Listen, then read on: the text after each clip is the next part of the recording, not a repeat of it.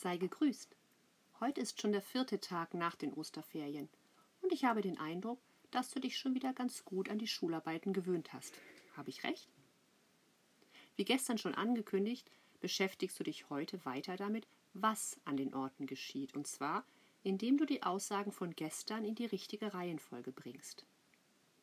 Für die Deutschstunde heute brauchst du deine Federtasche, eine Schere und einen Klebestift, die Arbeitsblätter von gestern, also von Mittwoch, dem 22. April, die Arbeitsblätter von heute, dein Deutschheft und für die Kontrolle dein Rechtschreiben 3 Heft.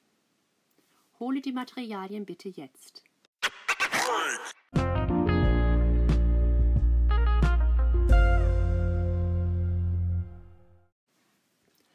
Bevor du mit der Aufgabe von heute anfängst, würde ich gerne wissen, ob du deine Lösung von gestern mit dem Lösungsblatt verglichen hast.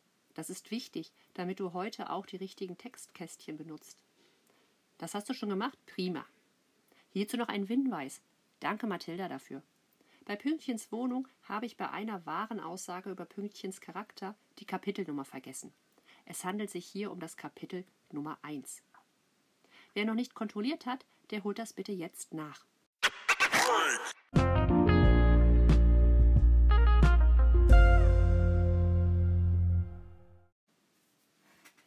Ich erzähle dir jetzt noch mal kurz, was wir heute machen. Als erstes arbeitest du an dem Arbeitsblatt zu Pünktchen und Anton. Anschließend machen wir wieder eine kleine Bewegungspause, bevor ich dir, wie gestern schon angekündigt, die zehn Wörter mit X diktieren werde. Und danach bist du schon wieder fertig und ich kann dir ein weiteres Kapitel aus Erich Kästners Als ich ein kleiner Junge war vorlesen, wenn du das möchtest.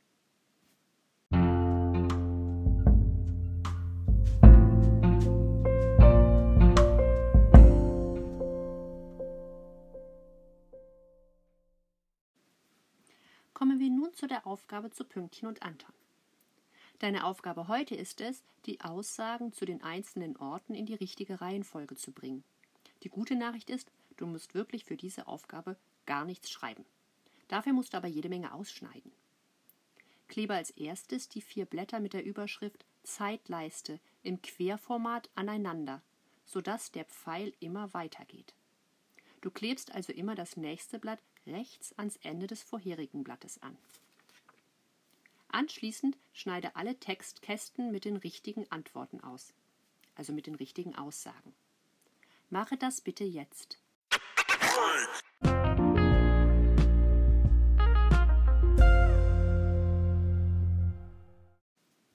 Und? Hast du alles ausgeschnitten? Dann müsstest du jetzt 21 ausgeschnittene Kärtchen mit den richtigen Aussagen haben. Zähle sicherheitshalber noch einmal nach. Jetzt sortiere bitte die Kärtchen, indem du sie in die richtige Reihenfolge auf die Blätter mit der Zeitleiste legst sortiere sie als erstes nach den Kapitelnummern. Anschließend sortierst du sie inhaltlich nach der Reihenfolge der Aussagen innerhalb der einzelnen Kapitel. Wenn die vier Seiten nicht ausreichen, um alle Kärtchen nebeneinander zu legen, dann musst du sie immer etwas versetzt zweireich legen. Achte dann aber darauf, dass die Kapitel zusammenliegen. Wenn du die Kärtchen in der richtigen Reihenfolge sortiert hast, sollten die Buchstaben auf den Kärtchen zusammen einen sinnvollen Lösungssatz ergeben. Also noch nicht aufkleben, sondern erst einfach hinlegen und überprüfen, ob der Lösungssatz der richtige ist. Hopp, hopp, jetzt bist du dran. Wollen wir doch mal sehen, ob du den gleichen Lösungssatz hast wie ich.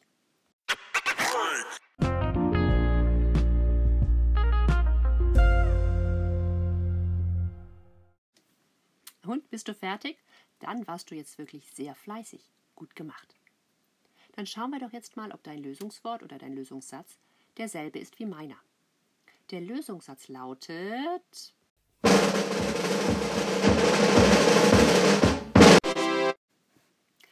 Das hast du toll gemacht. Ausrufezeichen. Und? Hast du das auch? Das ist wirklich prima. Das verdient großes Lob und ein heftiges Schulterklopfen was du jetzt machen solltest. Los! Der letzte Teil der Aufgabe ist es, die Textkärtchen mit den passenden Ortsbildern von der letzten Seite der Arbeitsblätter in der richtigen Reihenfolge aufzukleben. Klebe dafür die Textkärtchen bitte unter und die Ortsbilder über dem Pfeil. Je Kapitel nur ein Bild. Wobei ich gestehen muss, dass ich leider zu wenige Bilder für Pünktchens und Antons Wohnung und die Weidendamer Brücke zur Verfügung gestellt habe. Entweder ihr druckt das letzte Blatt nochmal aus oder, wenn ihr die Möglichkeit nicht habt, schreibt einfach den Ort darüber, okay? Apropos Weidendammer Brücke. Astrid hat mich darauf hingewiesen und aufmerksam gemacht, dass ich in wunderbarer Konsequenz immer und überall Weidenkammerbrücke gesagt und geschrieben habe, was absolut falsch ist. Sie heißt Weidendammerbrücke. Einmal falsch gelesen und schön so im Gedächtnis behalten. Ihr seid sicherlich viel aufmerksamer gewesen als ich. Danke, Astrid, nochmal für den Hinweis. Also merkt euch Weidendammer Brücke und jedes Mal, wenn ihr Weidenkammer hört oder seht, wisst ihr, ich habe Unrecht und ihr habt Recht. Los geht's. Die letzte, ich will mal sagen, handwerkliche Aufgabe für heute liegt vor euch. Danach gibt es erstmal zur Auflockerung ein paar Bewegungsübungen.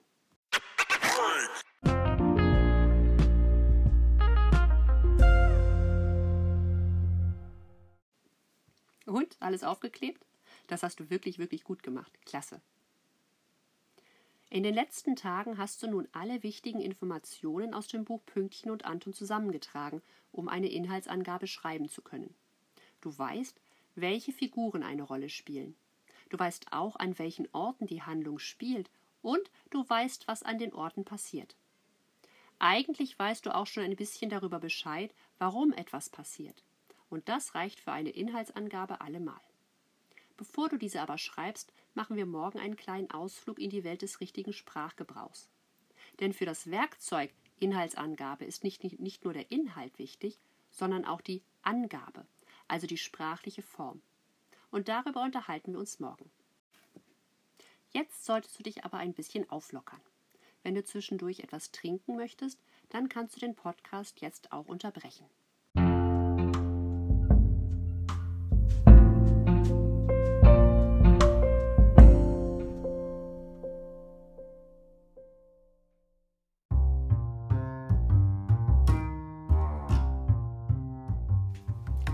Heute schicke ich dich auf eine Safari durch dein Zimmer. Stell dir vor, du bist in der Savanne Afrikas, wo alle möglichen Tiere durch die Steppe schreiten, tippeln, trippeln, huschen oder sich anders wie fortbewegen. Stelle dich also zunächst hin. Du bist jetzt ein Vogelstrauß. Du machst deinen Hals ganz lang und deinen Rücken ganz gerade. Deine Beine sind ganz durchgestreckt und du stolzierst mit langen, ausgestreckten Beinen durch dein Zimmer. Deine Arme hältst du dabei angewinkelt und bewegst sie in Flatterbewegungen auf und ab. Mach das so lange, bis ich dir einen neuen Auftrag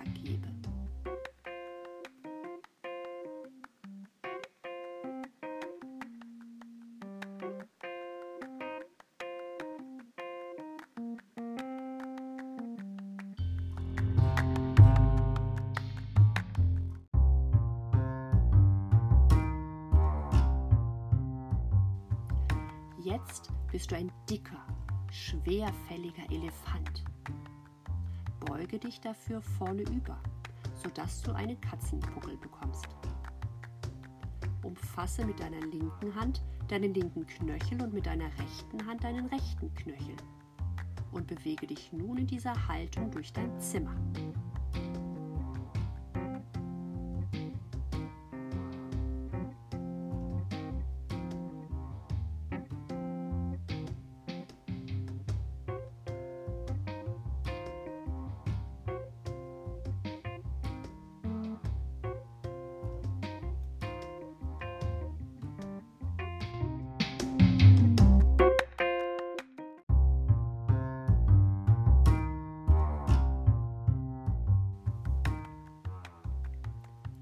Jetzt bist du eine Giraffe. Dafür richtest du dich wieder gerade auf. Du stellst dich auf die Zehenspitzen und streckst deine Arme so weit in die Luft, wie es du es schaffst. Du machst dich mit dem ganzen Körper so lang, wie du nur kannst und spazierst auf Zehenspitzen durch dein Zimmer. Mit den Händen pflückst du die obersten Blätter von den Bäumen.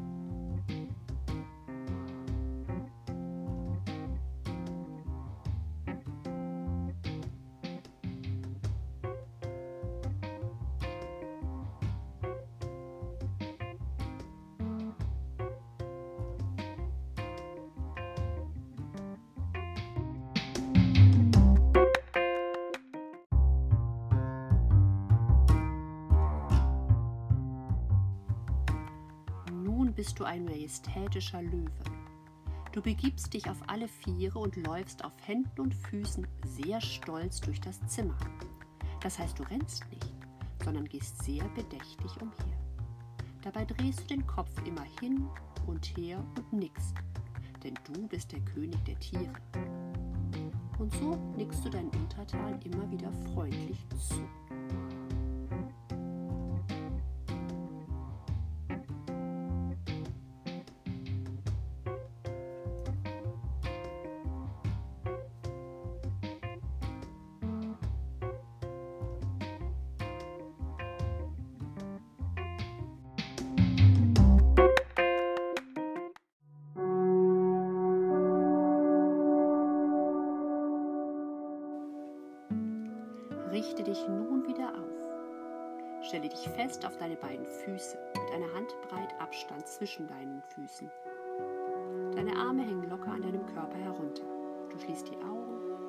Atmest einmal tief ein und wieder aus.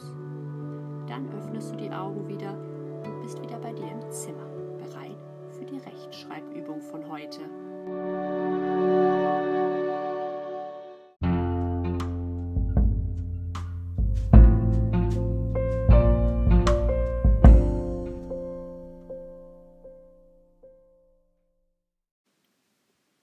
Erinnerst du dich, was jetzt kommt? Genau. Ich diktiere dir die zehn Wörter mit X, die du in den letzten Tagen so fleißig geübt hast. Mal sehen, ob du dir die Rechtschreibung gut eingeprägt hast. Nimm dein Deutschheft und los geht es. Ich lese jedes Wort zweimal vor.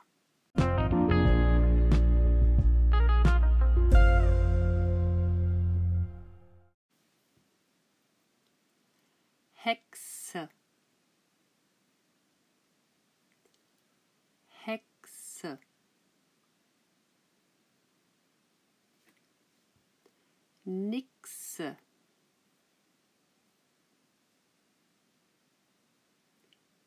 Nixe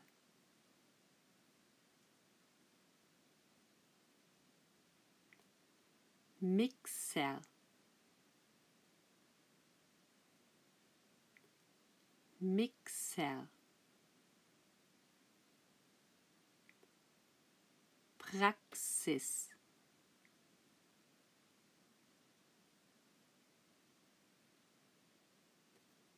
Praxis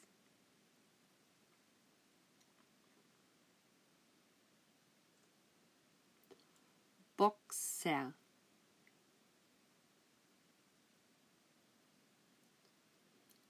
Boxer.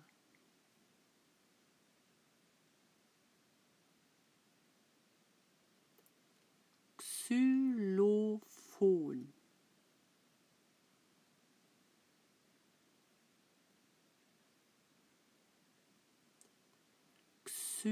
Xylophon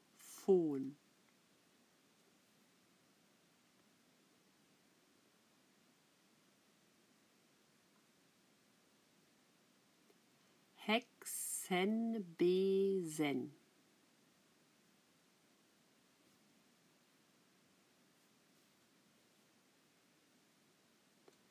Hexenbesen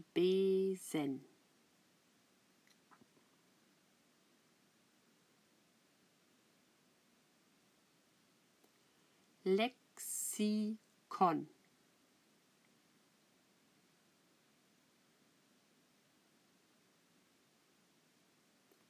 Lexikon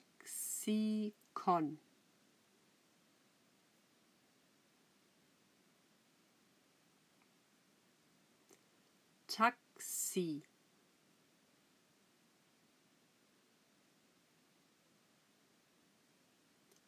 Taxi.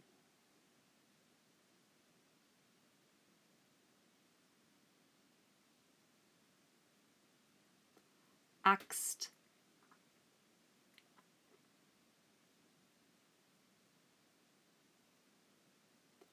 Axt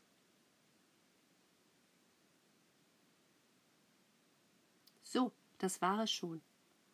Wenn du die Wörter fertig geschrieben hast, nimm zur Kontrolle dein Rechtschreibenheft 3 und vergleiche die Schreibweise. Es geht dabei nicht nur um die Verwendung des X-Lautes, sondern auch um die Groß- und die Kleinschreibung und die richtige Schreibweise des Wortes überhaupt. Wenn du ein Wort falsch geschrieben hast, dann schreibe es in der richtigen Schreibweise daneben und markiere im falsch geschriebenen Wort den Fehler.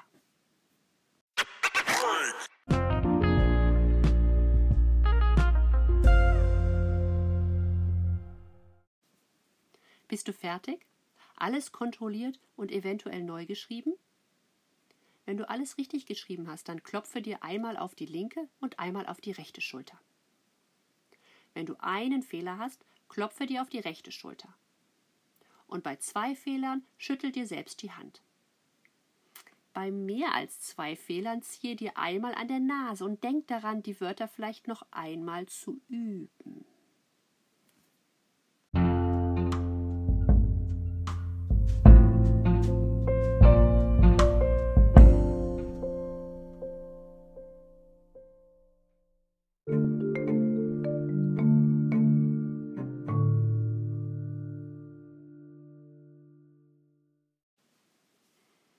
Mensch, du warst heute wieder richtig fleißig und hast prima gearbeitet. Wenn du möchtest, dann komm doch jetzt wieder mit mir auf die Reise in das Leben von Erich Kästner. Besser gesagt in das seiner Ahnen, also seiner Vorfahren. Gestern hast du erfahren, wie es Ida als kleiner Schwester ergangen ist. Und heute erfahren wir, wie es ihr als junges Mädchen ergangen ist und wie sie Erich Kästners Vater kennenlernte. Viel Spaß beim Zuhören!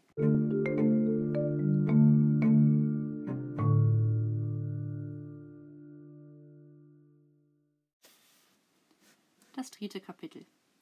Meine zukünftigen Eltern lernen sich endlich kennen. Als die kleine Ida ein junges hübsches Mädchen von 16 Jahren geworden war, ging auch sie in Stellung.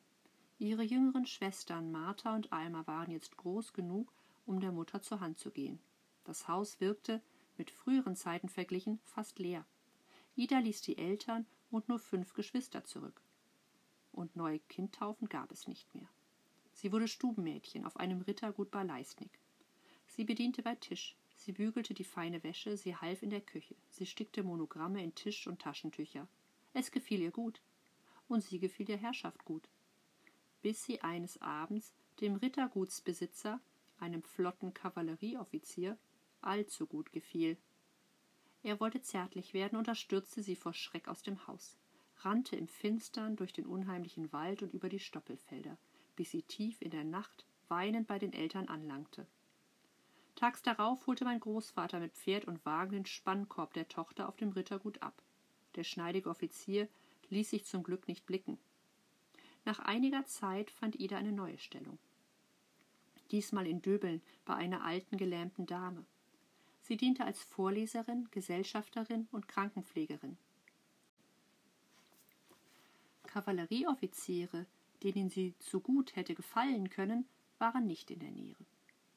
Dafür aber die älteren Schwestern Lina und Emma. Sie hatten inzwischen geheiratet und wohnten in Döbeln, beide im gleichen Haus, in der Niedermühle. Das war eine richtige Mühle mit einem großen Wasserrad und hölzernen Wehrgängen. Und der Müller mahlte aus dem Weizen und Roggen, den ihm die Bauern brachten, weißes Mehl, das sie dann in Zentnersäcken abholten und den Bäckern und Krämern der Gegend verkauften. Meine Tante Lina hatte einen Vetter geheiratet, der ein Fuhrgeschäft betrieb und so hieß auch sie nach der Hochzeit genau wie vorher Augustin. Tante Emma, die ein Stockwerk höher wohnte, hieß jetzt Emma Hans, und ihr Mann handelte mit Obst. Er hatte die endlosen Pflaumen- und Kirschenalleen gepachtet, die rings um die Stadt die Dörfer miteinander verbanden. Und wenn sich die Bäume unter der Last der reifen Kirschen und Pflaumen bogen, mietete er viele Männer und Frauen zum Pflücken. Das Obst kam in große Weidenkörbe und wurde von dem Döbelner Wochenmarkt verkauft. In manchen Jahren war die Ernte gut, in anderen Jahren war sie schlecht. Die Hitze, der Regen und der Hagelschlag waren des Onkels Feinde, und oft genug war der Verkaufserlös kleiner als die Pachtsumme. Dann musste Onkel Hans Geld borgen und einen Teil davon vertrank er vor Kummer in den Wirtshäusern. In solchen Stunden stieg Tante Emma zu Tante Lina hinunter, um ihren Kummer zu klagen. Weil auch das Fuhrgeschäft nicht sonderlich florierte, klagte Tante Lina ihr eigenes Leid. So klagten sie zu zweit. Die kleinen Kinder, die in der Stube herumkrochen, ließen sich das nicht zweimal sagen. Sie weinten im Chor, was das Zeug hielt, und wenn die Schwester Ida, meine zukünftige Mutter, gerade zu Besuch war und das traurige Konzert anhörte, machte sie sich ihre eigenen Gedanken. Auch noch auf dem Weg zurück ins Haus der alten, gelähmten Dame, der sie bis spät in die Nacht blöde Romane vorlesen musste.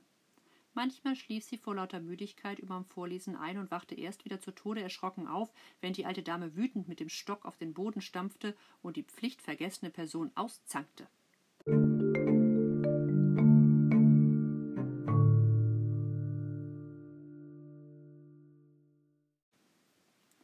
Was war wohl für ein hübsches, aber armes Mädchen besser? Vor Offizieren davonzulaufen? Gelähmten Damen dumme Bücher vorzulesen, darüber einzuschlafen? Oder sich zu verheiraten und alte Sorgen gegen neue einzutauschen?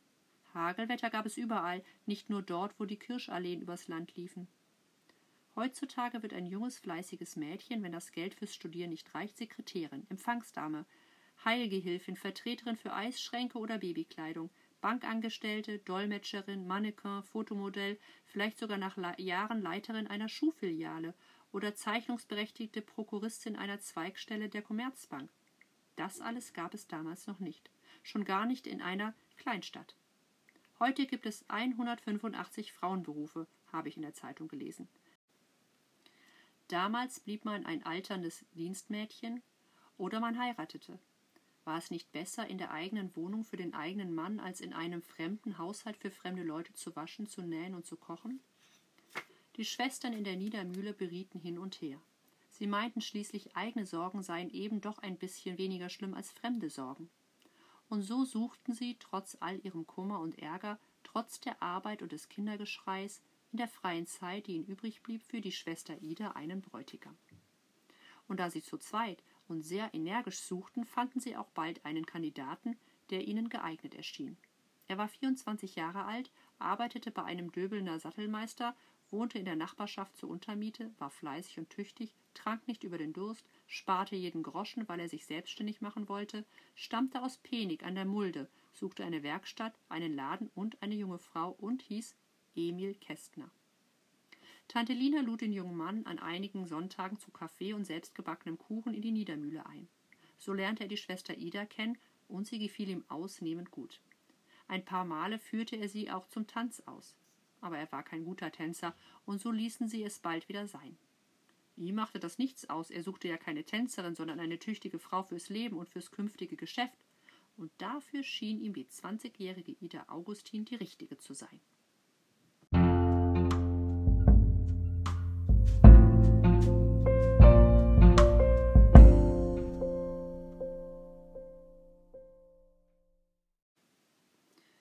Ida lag die Sache nicht ganz so einfach. Ich liebe ihn doch gar nicht, sagte sie zu den älteren Schwestern. Lina und Emma hielten von der Liebe, wie sie in Romanen stattfindet, sehr wenig.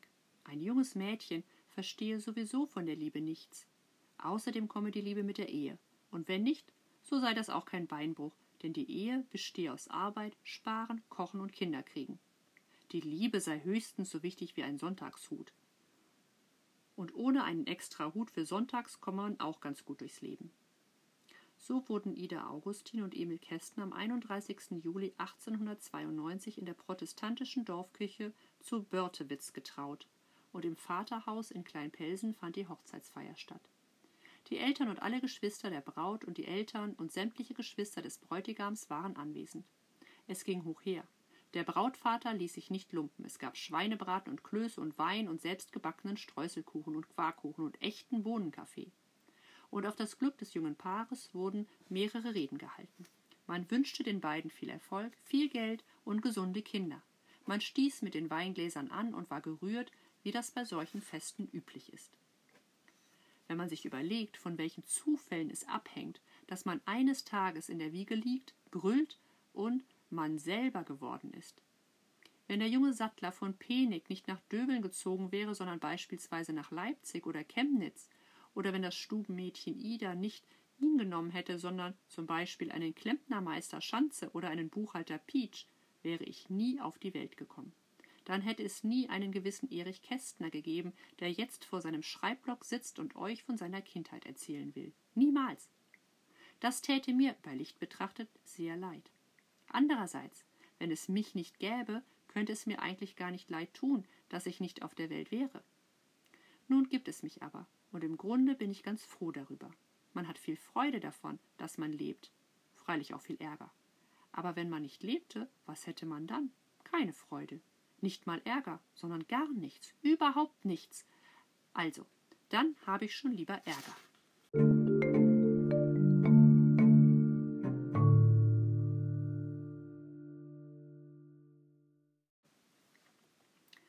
Das junge Ehepaar eröffnete in der Ritterstraße in Döbeln eine Sattlerei. Ida Kästner, geborene Augustin, ging, wenn es klingelte, in den Laden und verkaufte Portemonnaies, Brieftaschen, Schulranzen, Aktenmappen und Hundeleien. Emil Kästner saß in der Werkstatt und arbeitete. Am liebsten verfertigte er Sättel, Zaumzeug, Kumte, Satteltaschen, Reitstiefel, Peitschen und überhaupt alles, was aus Leder für Reit-, Kutsch- und Zugpferde gebraucht wurde. Er war ein vorzüglicher Handwerker. Er war in seinem Fach ein Künstler, und die 90er Jahre des vorherigen Jahrhunderts waren zudem für einen jungen Sattlermeister außerordentlich günstig. Es herrschte wachsender Wohlstand, und viele reiche Leute hielten sich Pferd und Equipage oder Reitpferde. Die Brauereien, die Fabriken, die Baufirmen, die Möbeltransporteure, die Bauern, die Groß Großkaufleute und die Rittergutsbesitzer, sie alle brauchten Pferde und alle Pferde brauchten Lederzeug. Und in den kleinen Städten ringsum lagen Kavallerieregimenter in Garnison, in Borna, in Grimma, in Oschatz, Husaren, Ulanen, berittene Artillerie, reitende Jäger, alle hoch zu Ross, und die Leutnants, die Eskadron- und Schwadronchefs auf Eigentumspferden mit besonders elegantem Sattelzeug. Und überall gab es Pferderennen, Reitturniere und Pferdeausstellungen. Heute gibt es Lastautos, Sportwagen, Panzer. Damals gab es Pferde, Pferde, Pferde. Mein zukünftiger Vater war zwar ein erstklassiger Handwerker, ja ein Lederkünstler, aber ein schlechter Geschäftsmann. Und eines hing mit dem anderen zusammen. Der Schulranzen, den er mir 1906 machte, war, als ich 1913 konfirmiert wurde, noch genauso neu wie an meinem ersten Schultage. Er wurde dann an irgendein Kind in der Verwandtschaft verschenkt und immer wieder weitervererbt, sobald das jeweilige Kind aus der Schule kam. Ich weiß nicht, wo mein guter alter brauner Ranzen heute steckt. Doch ich würde mich nicht wundern, wenn er nach wie vor auf dem Rücken eines kleinen Kästners oder Augustins zur Schule ginge. Doch das gehört nicht hierher. Wir befinden uns ja erst im Jahre 1892 und müssen noch sieben Jahre warten, bis ich auf die Welt komme. Jedenfalls, wer Schulranzen macht, die nie kaputt gehen, der verdient zwar höchstes Lob, aber es ist für ihn und seine Zunft ein schlechtes Geschäft. Wenn ein Kind drei Ranzen braucht, so ist der Umsatz wesentlich höher, als wenn drei Kinder einen Ranzen brauchen. In dem einen Fall würden drei Kinder neun Ranzen brauchen, im anderen Fall einen einzigen. Das ist ein kleiner Unterschied. Der Sattlermeister Kästner stellte also unverwüstliche Ranzen her, unzerreißbare Mappen und ewige Herren- und Damensättel. Natürlich waren seine Erzeugnisse etwas teurer als anderswo, denn er verwendete das beste Leder, den besten Filz, den besten Faden und sein bestes Können. Den Kunden gefielen seine Arbeiten weit besser als seine Preise, und mancher ging wieder aus dem Laden hinaus, ohne gekauft zu haben. Es soll sogar einmal vorgekommen sein, dass ein Husarenrittmeister einen besonders schönen Sattel trotz des hohen Preises kaufen wollte. Aber plötzlich gab mein Vater den Sattel nicht her. Er gefiel ihm selber zu gut.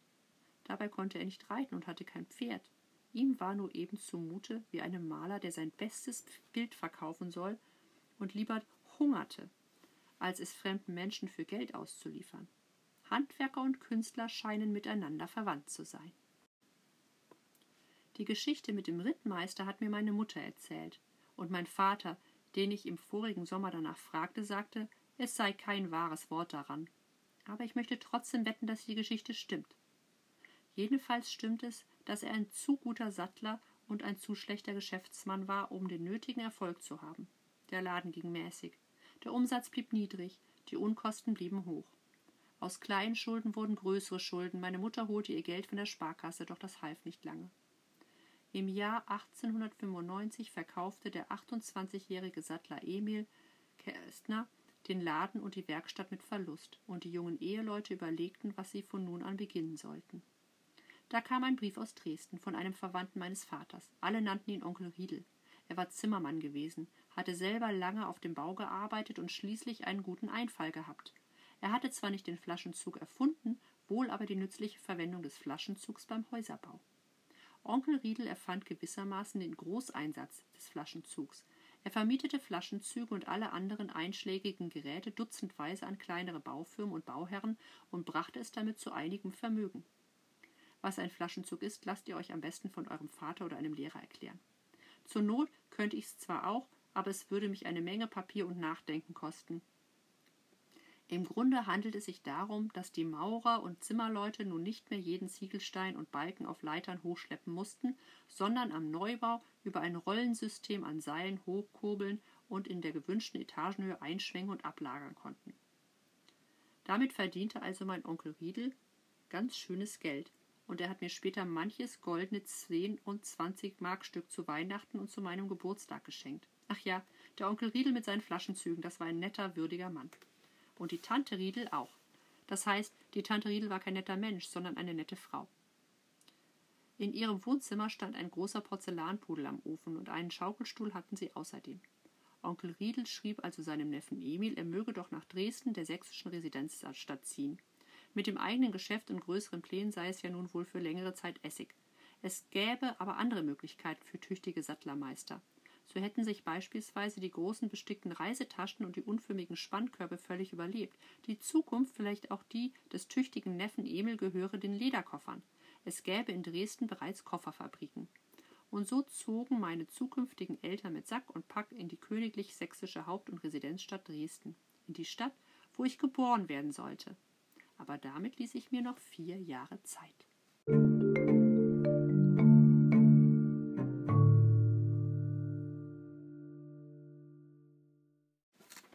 Zu diesem Kapitel muss ich aber doch noch etwas sagen.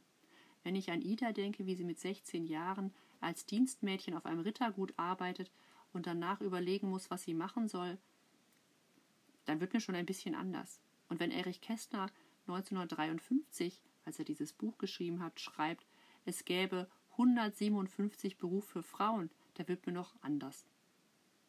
Heutzutage gibt es das gar nicht mehr, Männer- und Frauenberufe. Jeder von uns kann das machen, was er möchte. Egal, ob du ein Junge bist oder ein Mädchen, du kannst machen, was du willst. Und das ist auch gut und richtig so. Es gibt keine typischen Männer- und keine typischen Frauenberufe, sondern man überlegt sich, was einen interessiert, was einem Spaß macht, und das kann man zu seinem Beruf machen. Das war für Erich Kästners Mutter anders und für die Frauen, die zur Zeit Erich Kästners in den 50er Jahren des letzten Jahrhunderts lebten, auch. Da ist glücklicherweise einiges anders geworden und hat sich sehr verändert.